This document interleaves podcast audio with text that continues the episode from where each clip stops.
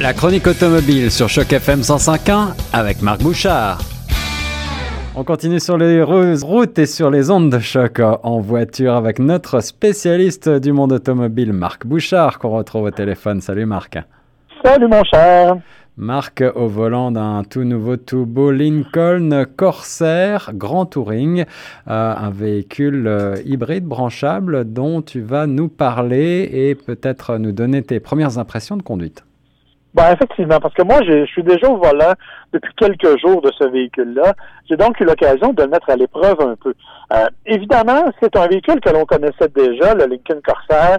Euh, bon, il, existe deux versions, une version avec un moteur turbo, une version avec un moteur atmosphérique. Euh, c'est un véhicule donc qui est à peu près du format, qui est un peu plus gros que le, Ford Escape.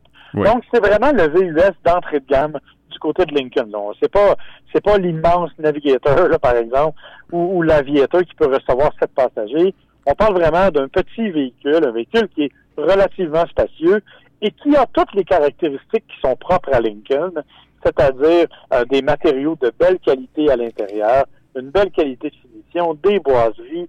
Bref, on est vraiment dans un habitacle euh, que moi j'aime beaucoup du côté de chez Lincoln parce que, bon, depuis que la compagnie a décidé de rajeunir un peu sa, sa clientèle, on a vraiment fait un effort de ce point de vue-là. En effet, d'ailleurs les photos d'intérieur, on vous les partagera. Elles donnent vraiment envie euh, de se lever dans ces euh, sièges capitonnés. J'imagine que tu as une version en plus toute option.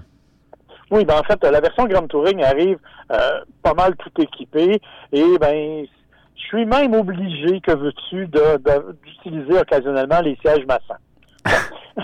La vie d'essayeur automobile, c'est toujours très compliqué. Euh, je, ne ferai pas de commentaires, mon cher Marc, moi qui ai déjà mal au dos sur ma chaise toute la journée assis devant ma console. Mais euh, en effet, le véhicule euh, est, tout à fait remarquablement fini, semble-t-il. Et le design extérieur est, ma foi, fort, agréable. Il n'a rien de, très extravagant, mais je pense qu'il passe très bien. tu disais, le véhicule est, basé sur plus ou moins sur le, le Escape, mais un peu plus, un peu plus vaste peut-être. Oui, c'est ça. Il est un petit peu plus gros en termes de dimension, mais à peine. Euh, l'espace intérieur est sensiblement le même. Euh, donc, on n'est pas vraiment dans quelque chose de, très innovateur parce que, comme je l'ai dit, le Corsair existe déjà depuis quelques temps. La grande nouveauté, c'est la version qu'on a appelée Grand Touring, donc hybride branchable, qui est la copie, en fait, de ce qu'on a fait chez Ford avec le Ford Escape hybride branchable. On se retrouve donc avec un, un moteur qui a, bon, je l'ai dit, un moteur à essence, une chose, mais avec un moteur électrique qui s'ajoute qui permet d'avoir une autonomie de 45 km en mode 100% électrique. 100% électrique et hybride, donc euh, branchable, euh, ce qui nous donne au total euh, une puissance assez remarquable, je crois, pour un véhicule, un petit VUS. Effectivement, 266 chevaux. Évidemment, qui, le, le, véhicule est assez nerveux parce que comme il démarre en mode électrique, mhm. le couple est admissible immédiatement. Ça, c'est la première chose. L'autre bonne nouvelle, c'est que bien entendu, c'est un véhicule qui a un rouage intégral, c'est une chose, et c'est aussi un véhicule qui a une capacité de remorquage quand même de 3000 livres. C'est beau. Et ça, c'est important parce que souvent, la plupart des VUS hybrides n'offrent pas ou à peu près pas de capacité de remorquage. Mm-hmm. Donc, avec ça, on est capable de remorquer, euh, bon, que ce soit des motonnages pour aller au chalet ou même une petite roulotte, euh, on est capable donc de se déplacer avec ça. Et je pense que c'est en soi une grande nouvelle parce que quand on veut un VUS, on veut cet élément-là de la chose. En effet, surtout chez nous. Alors ça, c'est une bonne nouvelle. Les VUS euh, hybrides évoluent dans le bon sens. par ailleurs, qu'est-ce qu'il faut retenir? La transmission, c'est un modèle CVT, c'est ça? Oui, c'est une CVT. Euh, le gros bémol de la transmission, il n'est pas au niveau de la transmission à proprement parler, mais des commandes de transmission, parce que chez Lincoln, on mise beaucoup sur les boutons plutôt que les leviers. Hmm. Et euh, donc, les boutons de transmission sont logés sous les buses de ventilation au centre de la console centrale. C'est probablement le plus gros défaut de ce véhicule-là, parce que, évidemment, quand on veut faire quelque chose euh, plus rapidement, c'est un peu plus complexe. Euh, écoute, il suffit d'essayer de se stationner en plein cœur du centre-ville pour devoir jouer entre le, le, D et le R pour avancer et reculer. Et là, on se rend compte qu'on s'ennuie véritablement du levier. Mais pour le reste, bon, ça va quand même relativement bien. La transmission, elle est efficace dans la mesure où, comme elle est jumelée à un moteur relativement puissant, euh, on ne la ressent pas trop gracieuseté du moteur électrique, les suspensions qui font un bon travail et honnêtement, un habitacle très, très bien insonorisé.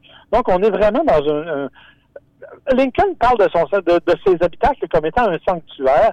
Évidemment, j'hésite à me lancer dans cette opération marketing, mais on, on est quand même dans un environnement qui est intéressant, d'autant que c'est doté d'un système de son Revol de très, très bonne qualité. Euh, c'est vraiment, là, c'est un bon environnement. C'est un véhicule qui est efficace, qui est confortable et qui coûte 60 000 Bon. Oui, alors c'est plutôt euh, finalement pas mal positionné pour un véhicule de luxe de, ce, de cet acabit. Euh, bah, parle-nous peut-être un petit peu de l'efficacité énergétique puisqu'on est sur cette version hybride. Qu'est-ce que tu as pu noter à l'usage? Ça, c'est vraiment impressionnant parce que, bien entendu, comme la plupart des véhicules hybrides, euh, il y a une certaine récupération d'énergie qui se fait quand on utilise trop de puissance ou quand on freine. Euh, écoutez, ce véhicule-là, selon Transport Canada, fait une moyenne de 7,1 litres au 100.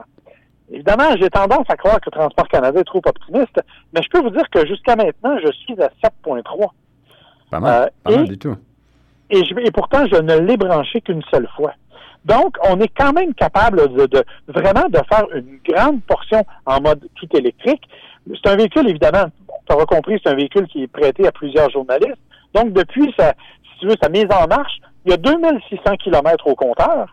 Là-dessus, il y en a 720 qui ont été faits en mode électrique. Eh bien, dis-moi, mon cher Marc, à l'heure où le prix de l'essence commence à sérieusement euh, nous faire mal au portefeuille, c'est plutôt une bonne solution. Ben exactement.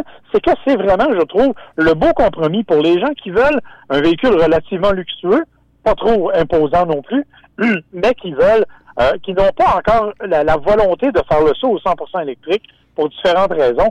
Je pense que c'est un compromis intéressant. Écoutez, moi-même là, j'ai fait un tracé aller-retour euh, Montréal-Québec dans la même journée avec le véhicule, et honnêtement, je suis tout à fait euh, reposé, sans problème, tout en douceur. C'est un véhicule, honnêtement, quand je l'ai pris, je m'attendais à beaucoup moins que ça. Il m'a favorablement impressionné. Reposé, mais pas momifié. Tu m'as fait rire avec cette idée de sanctuaire. En tout cas, le Lincoln Corsair en, mode hybride semble être effectivement un très joli véhicule alternatif pour son segment. Merci pour cet essai, mon cher Marc Bouchard, sur les ondes de choc.